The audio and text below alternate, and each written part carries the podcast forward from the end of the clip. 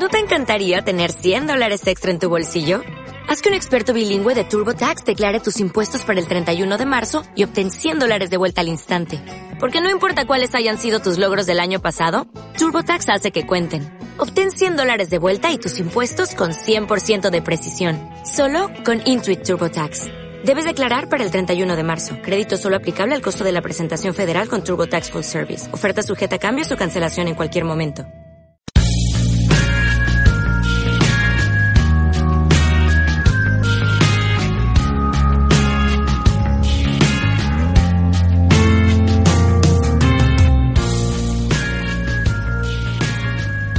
Hola, ¿cómo les va? Estamos en Radio 5, el 88.9. Estamos con alumnas de la carrera de Tecnicatura en Acompañamiento Terapéutico. Están con la profesora Carolina Secoli y nos han venido a acompañar, a contar todo lo que eh, todo lo que saben sobre esta carrera, sobre los años de estudio, eh, a qué nos vamos a dedicar, a qué se van a dedicar ustedes cuando salgan, cuando vayan al campo de acción, digamos, al campo del trabajo.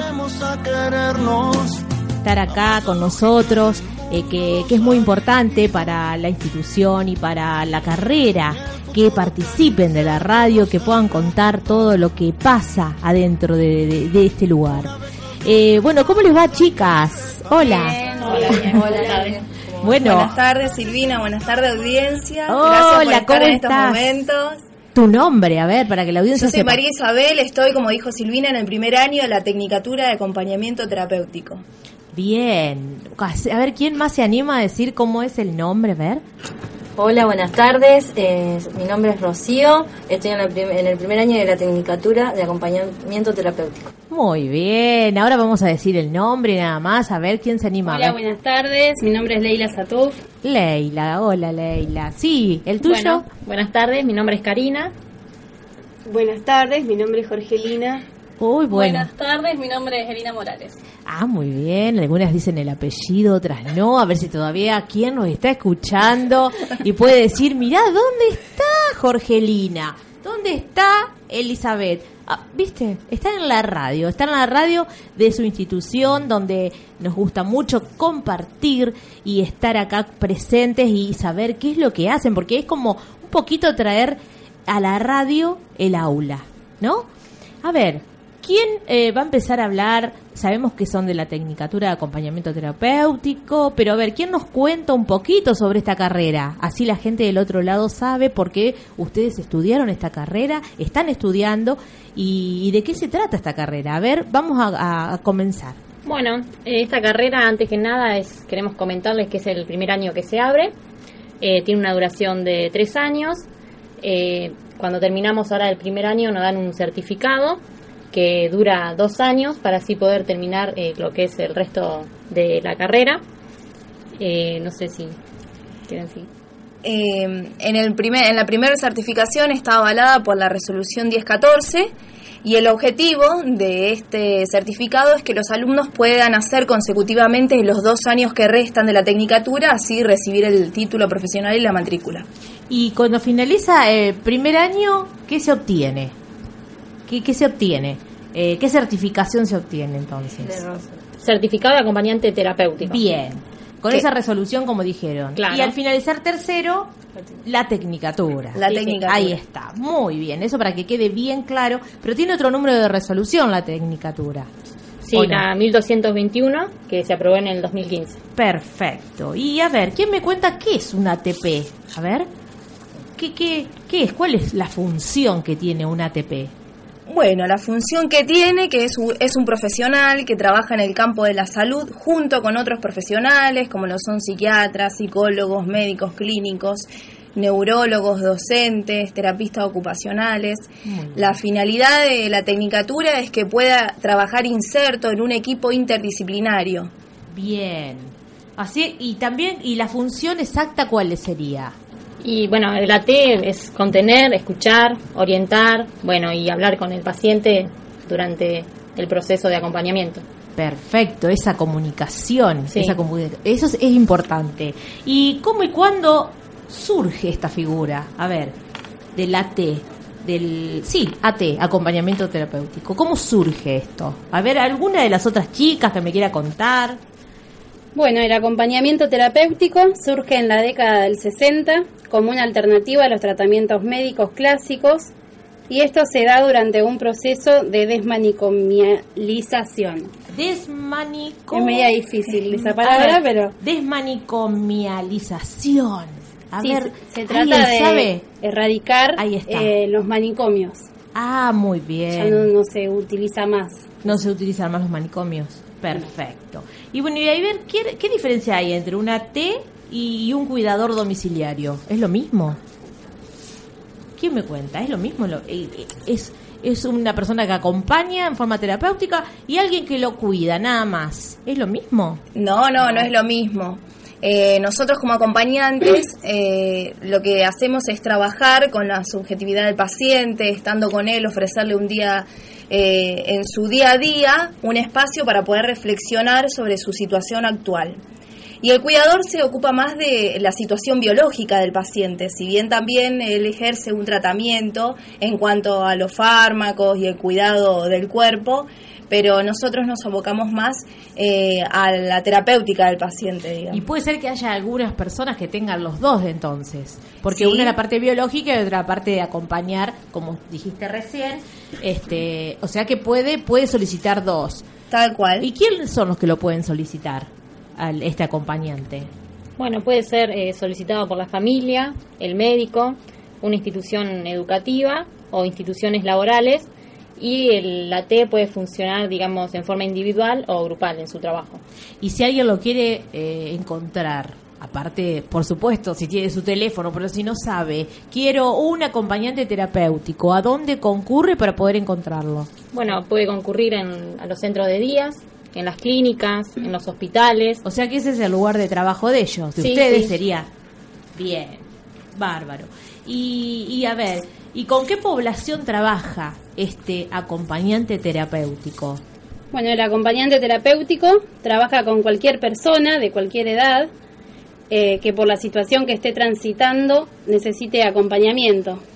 Eh, esta población puede ser desde muy chiquititos, como los niños, hasta adultos mayores, hasta el fin de sus días. O sea, eh, O quien sea, lo eh, necesite. es amplio. Es amplio. Sí. ¿Y alguna persona en especial que tenga algún problema en especial o, o para todo es el acompañante? Bueno, puede ser alguna persona que eh, tenga trastorno grave del desarrollo, personas con discapacidad, Bien. personas con padecimiento mental, también con una dificultad psicomotriz. Bien, ¿y qué, qué, cuáles son esas bases para que haya un buen acompañamiento? ¿Qué, ¿Qué se necesita? Para que ustedes, está bien, por supuesto, haber estudiado, haber pasado por la carrera acá en el instituto, haber hecho las prácticas, pero a su vez debe haber bases, debe haber un buen acompañamiento. ¿En qué se basa todo eso? Tal cual, Silvina. Bueno, como primera instancia, como mencionamos al principio, un equipo interdisciplinario es una de las bases, el análisis personal del acompañante y la supervisión del caso. Siempre es importante. Recordemos que uno cuando está inmerso en una situación, por ahí hay cosas que no las puede ver, entonces una supervisión otro colega eh, nos puede hacer ver cosas que pueden llevar a una eficaz eh, terapia. Bien. O sea, cuando dijiste otros colegas, o sea, ustedes como acompañantes terapéuticos pueden consultar según el caso a otros y ellos los pueden ayudar. ¿Eso quisiste decir? Sí, tal cual. Eh, colegas, bueno, me referí también a acompañantes terapéuticos. Claro. Porque recordemos que eh, también trabajamos en grupo con otros acompañantes, o si no, un, un psicólogo, un psiquiatra, un terapista ocupacional. Todos como que aportan a esto, a ese caso. Todos aportan. Es muy importante la mirada de los otros eh, pre- profesionales que también tratan al paciente. ¿Y ustedes qué le dirían a aquellas personas que quieran estudiar esta carrera? ¿Cómo los motivarían? ¿Cómo qué? Nos están escuchando y dicen, ay, yo quisiera estudiar esto, pero a ver, ¿por qué quieren estudiar esto? ¿Qué es lo que los movió, las movió a usted- a ustedes para esto, para estudiar? Sí, sí. Eh, a mí en lo personal, eh, el humanitario eh, tiene que ver mucho más allá del estudio y que tenemos que tener los conocimientos básicos. eh, lo humanitario eh, es lo que más aporta en esto. Bien. Claro, seguramente que a todas debe haberle movido eso. Lo que pasa que por ahí no, no, no lo dicen ahora, pero eso es lo que. ¿Alguna de ustedes también es trabajadora social o ha estudiado? Sí, yo estuve trabajando, eh, trabajando, eh, estudiando trabajo social y es muy importante a la hora de elegir una profesión de que uno pueda tener las herramientas necesarias para saber que está adecuado para ese trabajo. Eh, tengamos en cuenta que un trabajo no es solamente una salida laboral, sino siempre trabajando con el otro, estamos aportando hacia nuestro propio crecimiento personal también. Exactamente, siempre, en todo lo que hagan, en todo lo que hagamos, siempre tenemos que tener eso presente. Estar conscientes, claro, a eso es lo que por ahí llamamos vocación, por supuesto. Eh, que a veces, viste, te toca trabajar en un lugar, pero a lo mejor alguno de ustedes también puede haber acompañado, como dijimos primero, eh, que yo le dije la comparación entre el cuidador domiciliario. ¿Alguno de ustedes trabajó como cuidador, como para decir, voy a ser acompañante? No. ¿Ninguno cuidó a alguien o está cuidando? Sí, eh, es muy diferente la tarea y realmente si no tenés las herramientas o no estás preparado para esa parte que le toca al acompañante terapéutico, es muy difícil poder seguir un tratamiento o poder eh, hacer que el paciente salga de la situación donde está inmerso. Perfecto. Bueno, no sé si la profesora acá, Carolina, la verdad que tiene unas alumnas que muy bien han participado, que les parece que les gusta esta carrera y que la están haciendo a conciencia, que eso es lo importante. Y, bueno, ¿cuáles serán tus objetivos ante esta entrevista o ante lo que ellas pensaran? Para, vienen acá y lo cuentan. Eh, ¿Vos tenías algún objetivo puesto o, o sabías lo que iba a pasar ahora con nosotros acá en esta entrevista? Sí, principalmente esto era un poco ellas que se lleven, bueno, todo el grupo del primer año de la carrera, lo que son las coordenadas básicas de la profesión y poder entender esas eh, particularidades del rol del acompañante terapéutico, las diferenciaciones con otros roles, retomando algo en surgimiento, esto de eh, que los procesos de atención fueron cambiando en relación a los trastornos de salud mental o a los padecimientos mentales. Por lo tanto, ya no hay tanta internación en los padecimientos de salud mental, por lo tanto, en esa eh, en esos cambios en la atención y en eso que se va haciendo ambulatorio, en la externación, en la reinserción de los pacientes, el rol del acompañante terapéutico cobró un lugar muy importante. Con eso tiene que ver el surgimiento. Y luego el acompañante sostiene muchas veces los tratamientos convencionales que son al interior de un consultorio y el acompañante puede trabajar en la cotidianeidad del paciente, como ellas dijeron, en el ámbito educativo, en el domicilio, en un ámbito institucional en, que, en el que la persona que es acompañada está que ellas se puedan llevar, que el grupo se pueda llevar todo ese conocimiento, pero a su vez dar a conocerlo justamente por estas confusiones que surgen en la imagen social que se tiene del acompañamiento terapéutico. Eh, bueno, ellos también para eso hicieron un pequeño proceso de investigación eh, en el cual pudimos recuperar ¿Cuál es la imagen que se tiene del acompañante terapéutico? ¿En qué lugares trabaja? ¿Cómo se forma un acompañante terapéutico? O sea que la materia ahora como cierre de este año han hecho este trabajo. Bueno, quieren contar el trabajo, quieren contarle a la audiencia y a sus compañeras, que también hay varias que no están acá, que nos están escuchando, que les mandamos muchos saludos. Está Zulma también, están las chicas, no sabemos los nombres, pero yo no sé los nombres, pero nos están escuchando también. A ver, ¿qué es lo que hicieron? Lo hicieron también con estas chicas, ¿no es cierto? Entre todas eh, hicieron. Sí, sí, nos, teníamos dos tareas distintas asignadas, nos dividimos, pero bueno eh, nosotros realizamos una pequeña investigación acerca del conocimiento que se tiene acerca de nuestra futura profesión. Eh, hemos hecho una serie de preguntas para mm, realizar esta encuesta. Eh, bueno, la gente que se la hicimos a la encuesta, donde consultábamos el rango de edad, la mayoría de las personas que contestaron eh, eran entre 20 y 29 años, después le seguían las personas de 30 y 39 años, han contestado gran variedad. Eh, bueno, y en un menor porcentaje, personas de 20 años, 40 y 49 años, y por, bueno, tenemos hasta 70 años más o menos de edad que han contestado. Eh, y bueno, ¿y qué piensan de este acompañante? Es como muy... Sienten que es importante. hecho unas preguntas, perdón, disculpa. Eh, de qué es el acompañamiento terapéutico para ver qué sabe la gente, teníamos dos opciones. Eh, bueno, un 61% contestó correctamente, diciendo que es un recurso clínico de salud que articula su trabajo con un equipo interdisciplinario. Y eh, bueno, el resto contestó todas estas cosas que veníamos hablando, que es una eh, figura de acompañante para ciertos casos. Eh, bueno. bueno, después más o menos preguntamos también acerca de la función que puede cumplir un acompañante. Eh, muchos han contestado que pueden, el acompañante terapéutico está para eh, cuidador domiciliario, para acompañar y contener, para, bueno, hasta ahí veníamos bien, para realizar quehaceres domésticos, una, una, ah, una, cuanta cantidad de gente ha contestado eso. Eh, o también han respondido con cumplir tareas de enfermería, que muchas veces se confunde estos roles. ¿Y ustedes le aclaraban cada vez que le hacían la pregunta y ellos contestaban? ¿O eh, quedaba como en la nada? No, fue virtual. Hicimos una encuesta virtual.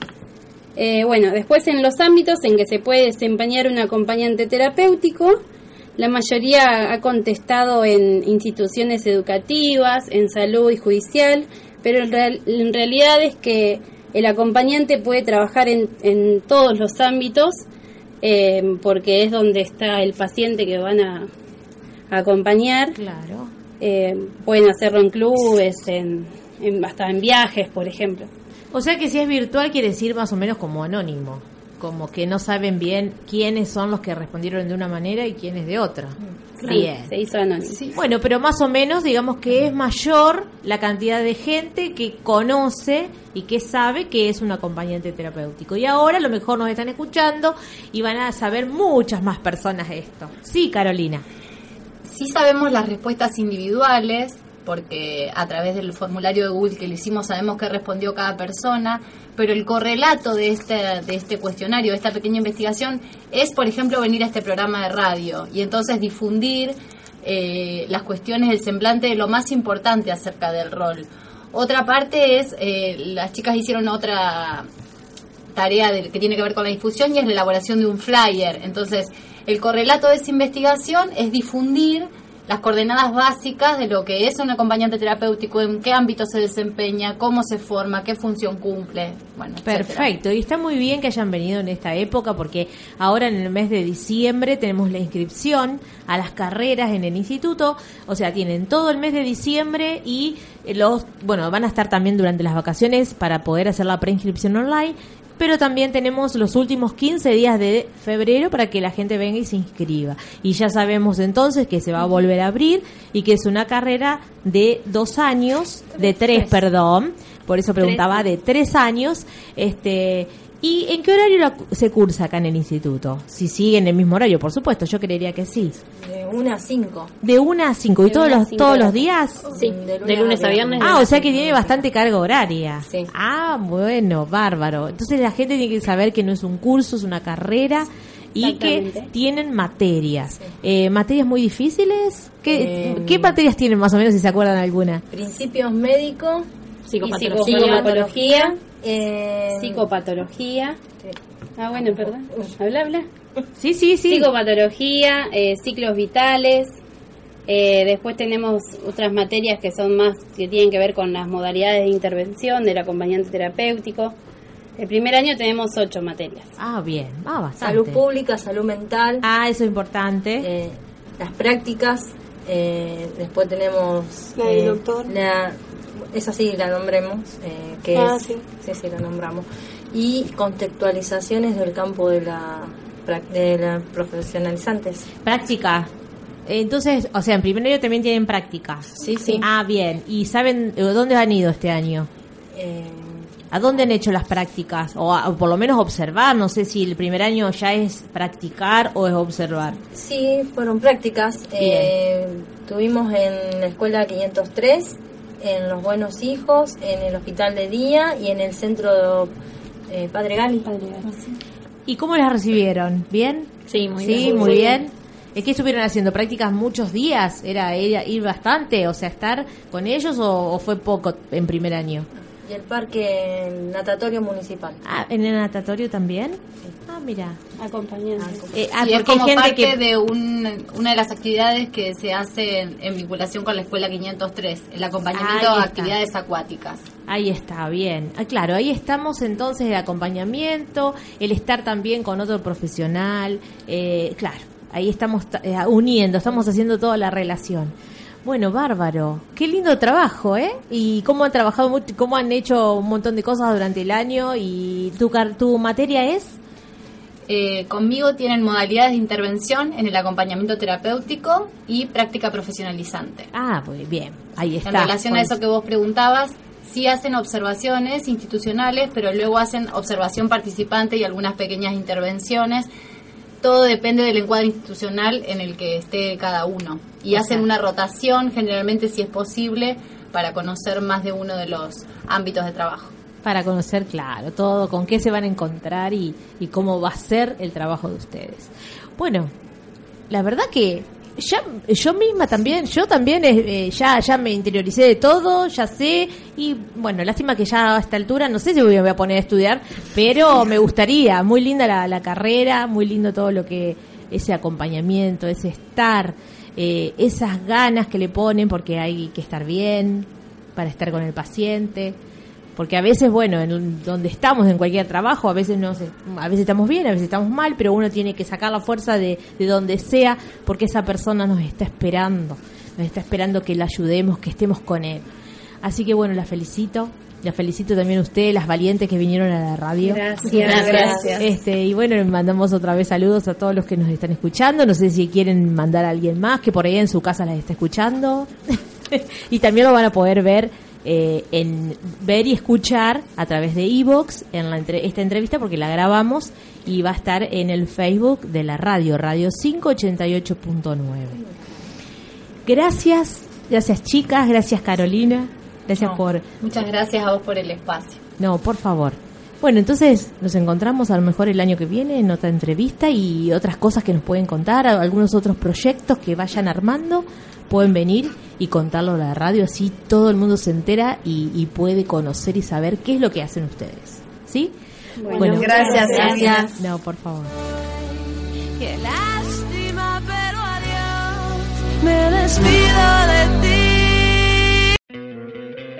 ¿No te encantaría tener 100 dólares extra en tu bolsillo? Haz que un experto bilingüe de TurboTax declare tus impuestos para el 31 de marzo y obtén 100 dólares de vuelta al instante. Porque no importa cuáles hayan sido tus logros del año pasado, TurboTax hace que cuenten. Obtén 100 dólares de vuelta y tus impuestos con 100% de precisión. Solo con Intuit TurboTax. Debes declarar para el 31 de marzo. Crédito solo aplicable al costo de la presentación federal con TurboTax Full Service. Oferta sujeta a cambios o cancelación en cualquier momento.